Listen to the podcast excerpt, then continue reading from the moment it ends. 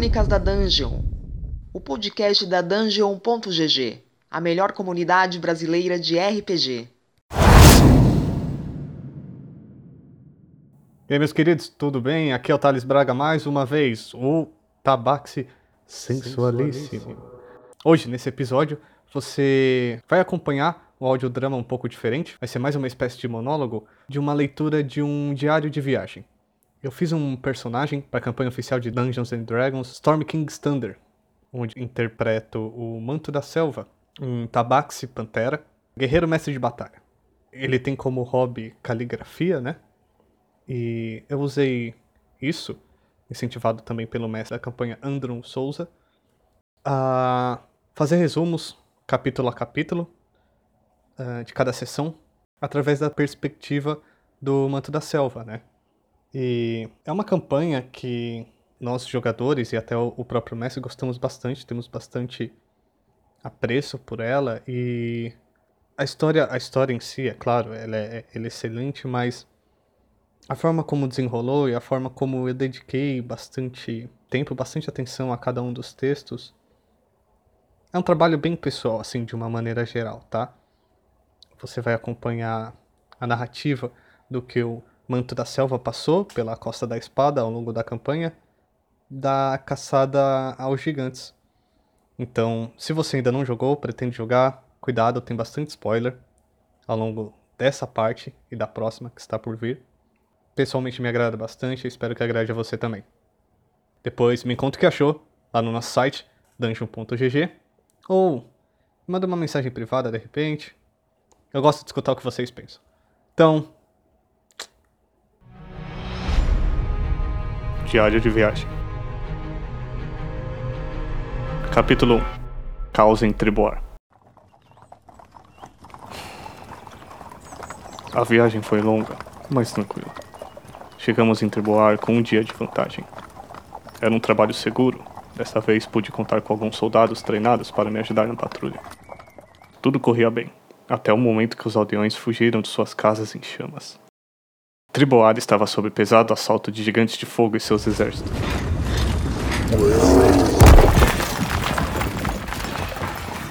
Um evento sem precedentes.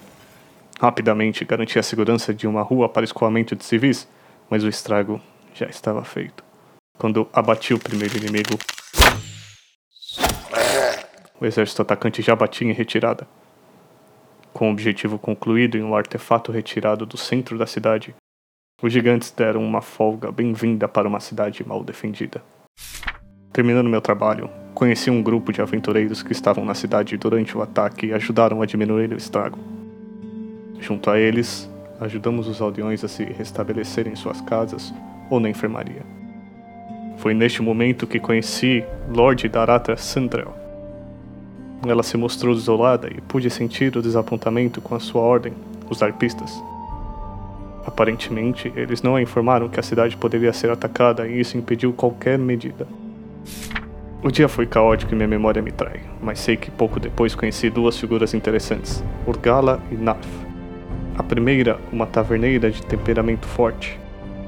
Ela informou Sabax, o draconato feiticeiro, que conhecia pouco, e a mim, que sabia de uma arma chamada Matadora de Gigantes. Devíamos então procurar Lord Hartus, caso a quiséssemos. Narf, o comerciante, foi assaltado logo depois dos ataques. Eu, por sorte, detinha a quantidade suficiente para reembolsá-lo, embora não fosse responsável por tal atrocidade. Mas eu vi os estragos na cidade e me identifiquei com a causa do homem. Hum, quando eu pegar esse assaltante. Capítulo 2 Um protótipo de grupo. A Lord Sendrel convidou os viajantes envolvidos na defesa contra os gigantes para um jantar em sua casa. Particularmente, não busco congratulações por algo que considero um instinto, mas eu gostaria de entender mais sobre o assalto tão incomum. A governante do local nos informou que era membro de uma organização chamada Arpistas, que zelavam pela proteção da Costa da Espada e além. Taratra agradeceu em demasiado e nos solicitou ajuda. Deu-nos broches que concederiam acesso à organização. Deveríamos questionar a ausência de ajuda em um momento tão crítico para Triboar. Aceitamos. Na manhã seguinte, antes de partirmos em missão, conhecemos Dars, um ex-criminoso que hoje trabalha no vilarejo. Ele soube que rumaríamos ao norte, então nos deixou com mais uma missão. Encontrar um criminoso conhecido como The Evil. O pagamento era absurdamente alto e o grupo aceitou de pronto. No entanto, esse anão esconde-se por anos da justiça da costa e não seria simples, tampouco garantido que o veríamos. Viajamos para Cela Longa então, uma cidade pacata com pouca informação a oferecer. Descobrimos apenas que tínhamos que rumar para Fort Chantal, onde um anão com as inscrições de Weevil supostamente trabalhava. A viagem fora dura, o mau tempo nos acompanhou sem trégua. Horas depois das colinas e já estávamos na prisão que chamavam de cidade. Forte estava desnecessariamente bem armado para a chegada de uma carroça. De pronto, Jasker, o músico, um membro do grupo, se aproximou do portão para habilitar nossa entrada, mas ele estava acompanhado pela senhorita Yang. Yang é uma feiticeira jovem e age como tal, como uma criança mimada. E no primeiro não dos guardas, dispara uma lufada de chamas contra o portão de ferro.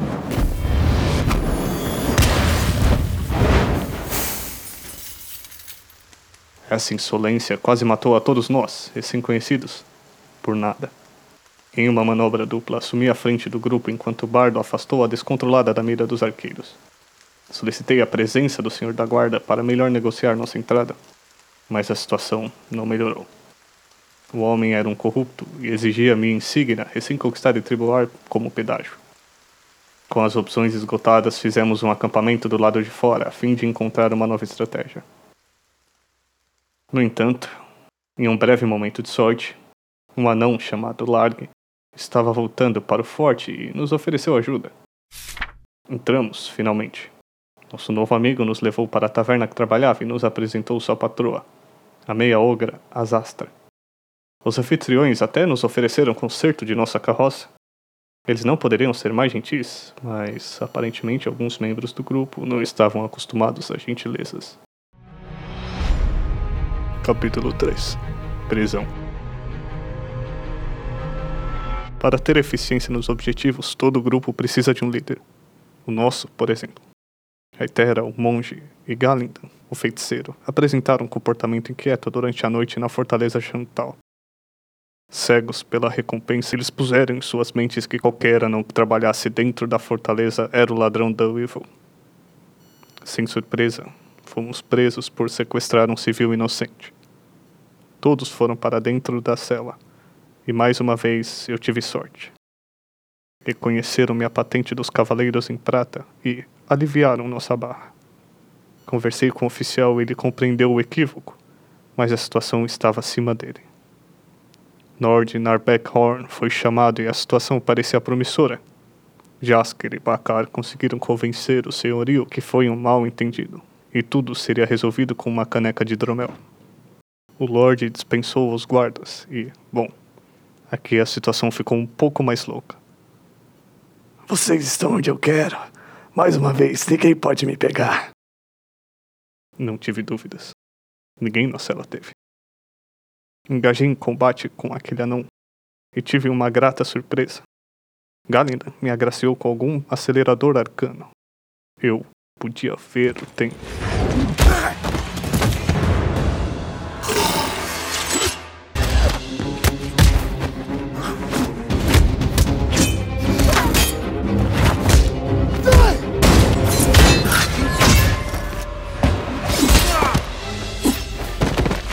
Pouco menos de 30 segundos de combate, o que para mim pareceu muito mais, e os guardas já preenchiam os corredores, bem a tempo de me verem desmascarando o impostor. Isso não impediu que dormíssemos mais uma vez na prisão, é claro. Capítulo 4 Saída do Forte Chantal Com a queda do falso Lorde do Forte, o oficial Ron tornou-se um dos encarregados temporários da lei. Ele entrou na cela onde estavam Jasker, Raiter e eu e iniciamos uma cansativa negociação de soltura. A coisa não ia bem para Yang, Bakar e Galida. Jasker e eu argumentamos por horas e finalmente conseguimos a liberdade, com uma série de poréns. Uma das condições era levar um encrenqueiro bêbado conosco, um draconato de escamas azuladas. A sorte é que eu já conhecia Balazar das patrulhas ao norte. Ao chegarmos à entrada do presídio para pegar nossas coisas, avistamos Azasta, visivelmente constrangida. Fomos nos desculpar pela atrapalhada que causamos na taverna dela e recebemos a triste e surpreendente notícia de que ela se desfez do estabelecimento para pagar nossa fiança. Mal tive tempo para contestar Ron e um batalhão de bugbears irrompeu pelos portões do presídio. Gritando pelo nome de The Weevil. A batalha não demorou para se resolver, no entanto, não era o nosso único problema.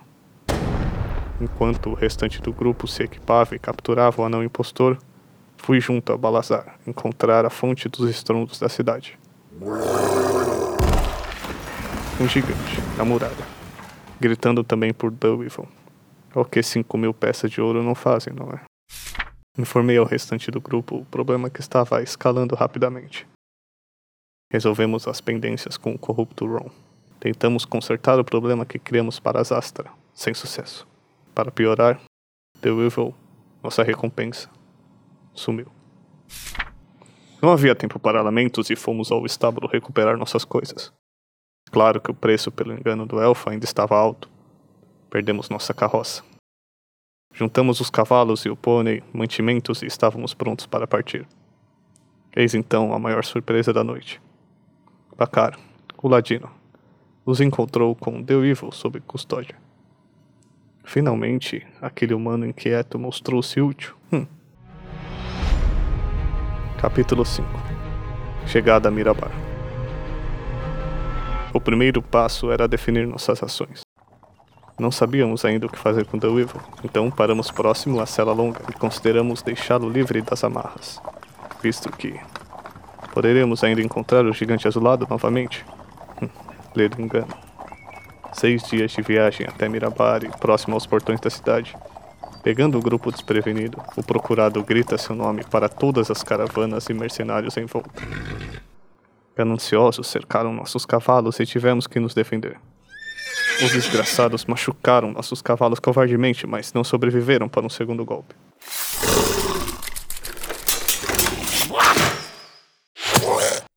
Os machados de Mirabar eram nosso contato para coletar a recompensa, e não demorou para que aparecessem após a confusão. Sorte dos mercenários, a coisa ia ficar mais feia. Temerosos, a tropa de elite de Mirabar nos escoltou até os aposentos interiores, após a murada da cidade, e, posteriormente, o detento até a masmorra. Jasker, Bakar e Balazar não estavam satisfeitos, mas nada podiam fazer naquele momento. Sem demora, o Marquês Selim Ramur nos recebeu junto à sua corte. Ele é peculiar. O bardo também sentiu e usou sua lábia de sempre para extrair informações, mas o nobre também é treinado. As cinco mil peças de ouro já estavam sendo recolhidas para o nosso pagamento. Quarto, comida e um guia da cidade nos foram premiados também. Ainda assim, o grupo não estava confortável. Horas, até eu sentia que deixamos escapar algum detalhe. A essa altura, já não éramos mais o mesmo grupo tão recheado de integrantes. Estávamos Raitera, Jaska, Bakar, Balazar e eu. Ainda estava cedo e Raitera, o monge, buscava um conhecedor arcano. Então, a guia tratou de nos apresentar um. Ao chegarmos, uma armadura animada por magia no portão criou uma baita primeira impressão. Eu estava cercado por crianças em uma loja de doces. o homem do conhecimento tinha uma presença notável. Antônida, seu nome. Ele nos recebeu bem em sua mansão e nos ouviu para ganhar informações e rumores por itens poderosos. Mestre Antônidas não se interessou, no entanto, em nosso conhecimento, nem por nosso ouro. Até que eu abordei com uma história que ouvi em meus tempos de patrulha. Toda a sala parou para me ouvir. As lembranças da batalha se tornaram vívidas. Desde. Bem. Desde que Solomon se foi, busco redimir minha falha. Redimir que aconteça novamente. Preciso estar alerta, sempre. Antônida sentiu. Não. Ele viu e provou minha angústia. Então, com uma gota de sangue, estava ela.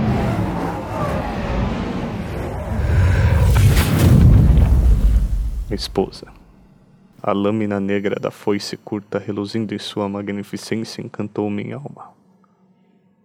Ah, se eu a tivesse encontrado anos atrás. Ardiloso, o mestre arcano me ofertou por um preço impagável. Todas as peças de ouro. A apreensão do grupo era quase palpável a esse ponto, mas eu estava fascinado demais para perceber. Com esforço, felizmente, recobraram meu juízo e recusei a oferta. Claro, o homem não queria abrir mão de uma boa troca e ofertou um desconto sensível. Quinhentas peças. Mais metade de tudo que eu tenho. Um estalo me veio e. Não. Nada pode me convencer de que Antônidas é um reles humano. No entanto, a tentação foi maior. Fechei o negócio. A esposa poderá me cobrar um preço alto no futuro, mas nada pode ser mais alto do que já paguei sem tê-la. Meu esforço incentivou o grupo a fazer acordos próprios também. Espero não ter condenado mais companheiros de batalha. Capítulo 6 A Sociedade do Norte Amanhecemos mais ricos em Mirabar. Muito mais ricos do que qualquer um de nós for em toda a vida e muitos de nós já tinham comprometido parte do montante. Antes de visitarmos Antônidas pela última vez, fomos ao comércio repor os itens do malandro Bacar. O jeito imprudente dele me faz lembrar do meu irmão. Isso me irrita mais. Um outro indivíduo me trouxe semelhanças daquele mesmo local. Ele andava perdido por Mirabar e era evitado pelos cidadãos tão superiores. É verdade que um meio orc tinha uma característica peculiar. Sua pele azul confundia e assustava os preconceituosos queimadores de mulheres do saber. Sou um tabaxi de pelugem negra. Sei o que é ser destratado apenas pela imagem. Ofereci ajuda e Tulsadum se mostrou contente e aliviado em saber que conhecíamos um mestre arcano na cidade. Tivemos uma conversa conflituosa na casa de Antônidas mesmo após aquela quantidade em ouro que demos a ele. Tive que acelerar a conversa antes que tomasse um rumo ruim, então solicitei o portal para a cidadela Felbar e prontamente viajamos pelas camadas do multiverso, mas não estávamos preparados para a chegada. As montanhas Halvin estão entre os locais mais gelados e assoladores do norte. Mesmo eu, com tantos anos de Cavaleiros em Prata, fui pego desprevenido e deixei o frio em minhas veias guiar minhas ações. Cruzamos uma ponte cercada por neblina gélida para chegar ao solo escorregadio do imenso portão de Felbar. Palazar, Bacari e o recém-chegado Tulsa cuidaram da nossa comunicação com os anões. Foi a parte que mais temi toda a viagem. Surpreendentemente, fomos bem recebidos e sem hostilização por parte dos meus cadetes. Fiquei orgulhoso. Conhece aquele ditado: se elogiar estraga? Balazar quase nos encrencou ao assediar ninguém mais, ninguém menos que a rainha Titmel, na frente do rei Morin. A nossa sorte foi o rei ser um entusiasta da guerra e ter me reconhecido pelas marchas prateadas, a guerra que lutei. Jasker, aquele Tiflin, um figurão, tratou de criar uma festa do chá na sala de guerra da cidadela. Lá pude explicar todo o nosso trajeto até o momento.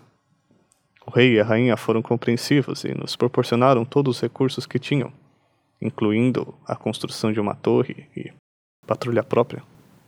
Então, a partir de hoje, esse grupo de renegados e desvirtuosos aventureiros será conhecido como a Sociedade do Norte. É claro, no entanto, que Felbar precisava de ajuda e aceitamos com honra. Gigantes de fogo tomaram controle das forjas anões conhecidas como escória de ferro. Fomos alertados pela rainha que o lugar era uma fortaleza e estava bem guarnecido pelos gigantes. Então, precisaríamos de mais poder de fogo. Viajamos embarcados então para Everlund, a cidade portuária. Já tínhamos interesses por lá desde que nos conhecemos em Triboar, então marchamos para a casa de Danivar. Outro meio orc cruzou nosso caminho nesses poucos dias, mas menos amistoso que Tulsa.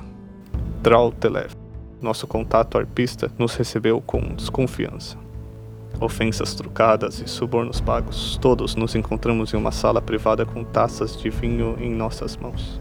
Não sei o que esperar, mas esposa não permitirá que seja pego de surpresa novamente.